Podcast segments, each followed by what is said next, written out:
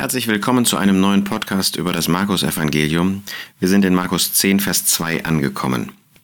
Wir hatten beim letzten Mal gesehen, wie der Herr Jesus über die Hölle gesprochen hat und deutlich gemacht hat, wie wichtig es ist, niemandem Anstoß zu geben und auch sich selbst nicht Anstoß zu geben und lieber mit Behinderung in die Ewigkeit, in das Reich Gottes einzugehen, als dadurch, dass man eben nicht Selbstgericht übt, dadurch, dass man nicht die Sünden bekennt, in die Hölle des ewigen Feuers zu gehen, wo der Wurm nicht stirbt und das Feuer nicht erlischt.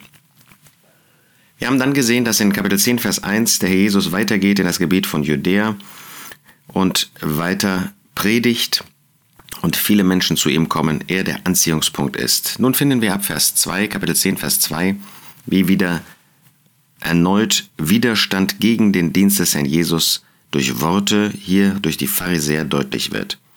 Und es traten Pharisäer herzu und fragten ihn, um ihn zu versuchen. Das haben diese Menschen, diese Führer des Volkes Israel immer wieder getan. Sie wollten den Herrn Jesus versuchen, wollten ihn in eine Falle locken und wollten ihn dazu bringen, Verkehrtes zu sagen, zu sündigen.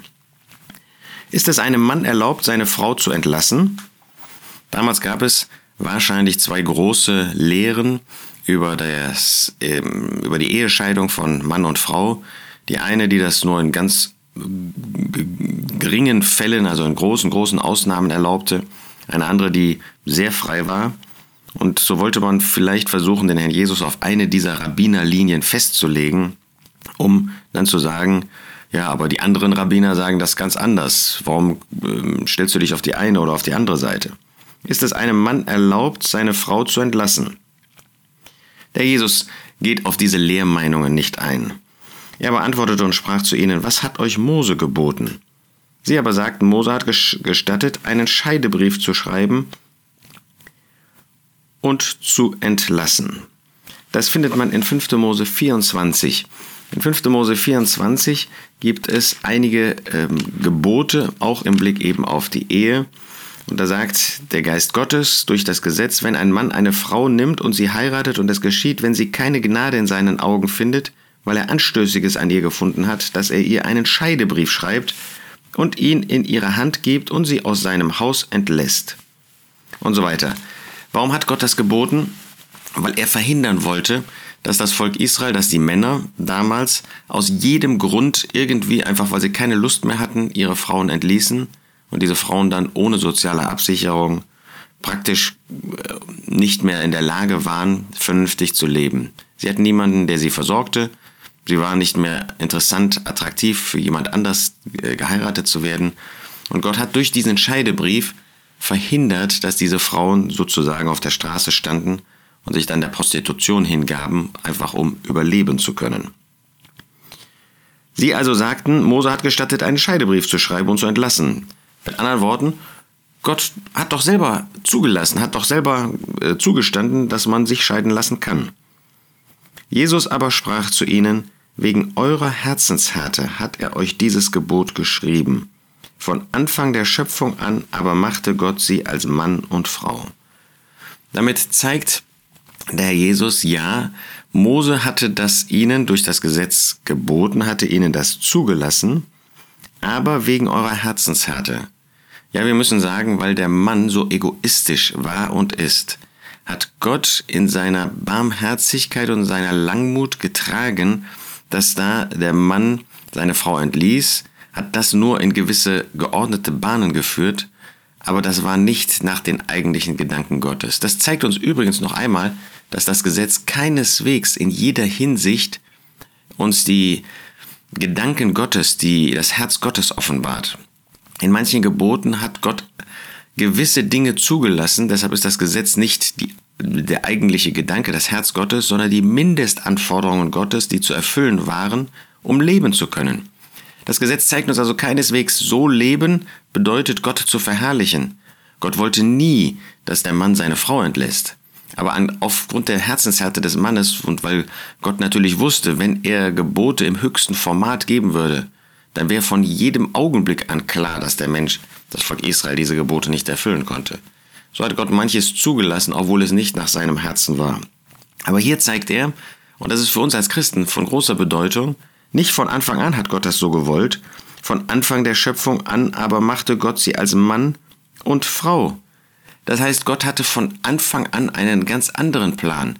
Er hat den Mann oder den Menschen vielmehr männlich und weiblich, Mann und Frau geschaffen. Hat Eva zu Adam gebracht, hat Mann und Frau zusammengestellt. Und Gott wollte nie, dass der Mann sich von der Frau scheiden lässt. Und darauf führt er jetzt sein Gebot zurück. Und das ist das, was für uns auch heute von Bedeutung ist.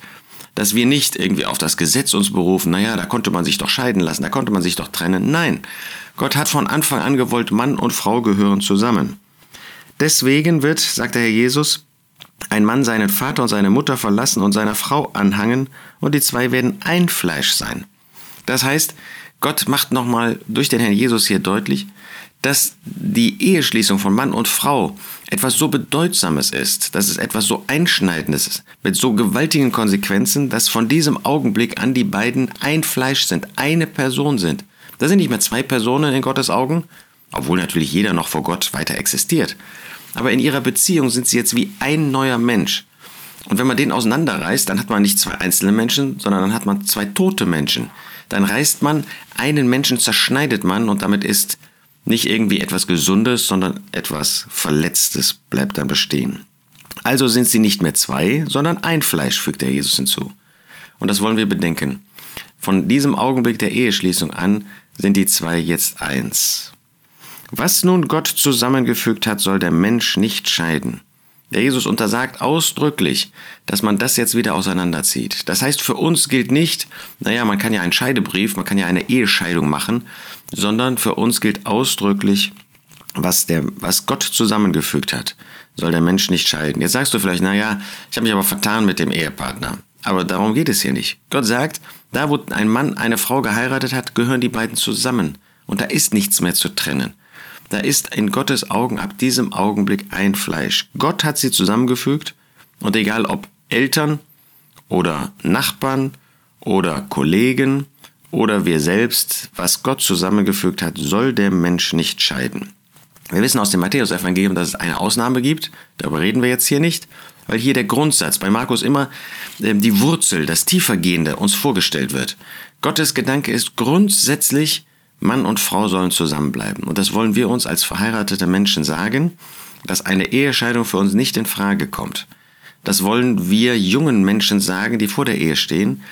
Das ist eine weitreichende Entscheidung, eine Entscheidung, die du mit dem Herrn fällen kannst und fällen sollst, aber sie bedeutet für das ganze Leben. Was Gott zusammengefügt hat, soll der Mensch nicht scheiden. Und in dem Haus befragten ihn die Jünger wiederum, hierüber, und er sprach zu ihnen, wer irgend seine Frau entlässt und eine andere heiratet, begeht Ehebruch ihr gegenüber. Und wenn ihr einen, und wenn sie ihren Mann entlässt und einen anderen heiratet, begeht sie Ehebruch. Das heißt, wenn ein Mann sich scheiden lässt, wenn eine Frau sich scheiden lässt, wenn irgendein Mann seine Frau entlässt, wenn irgendeine Frau ihren Mann entlässt, dann bedeutet das in dem Moment, wo man eine andere heiratet, einen anderen heiratet, Ehebruch in Gottes Augen. Und das ist etwas ganz Böses, eine schlimme Sünde in Gottes Augen, Ehebruch. Wir wissen aus 1. Korinther 5, 1. Korinther 6, dass Gott dann für einen Christen, für einen Gläubigen nicht mehr Gemeinschaft mit anderen Gläubigen zulässt. Nein, dann ist die Zucht der Versammlung der Gemeinde Gottes nötig. So wollen wir uns an diesen Segens an dieses Segensgebot aus der Schöpfung erinnern und wollen festhalten, Mann und Frau, die geheiratet haben, gehören zusammen und bleiben zusammen und sollen sich auch so verhalten, dass sie füreinander da sind, sollen in die Ehe investieren, sollen sich Zeit nehmen, sollen nur noch Augen haben für den jeweiligen Ehepartner und sollen in Liebe miteinander verbunden sein. Gott hasst Entlassung und diesen Grundsatz wollen wir unbedingt festhalten.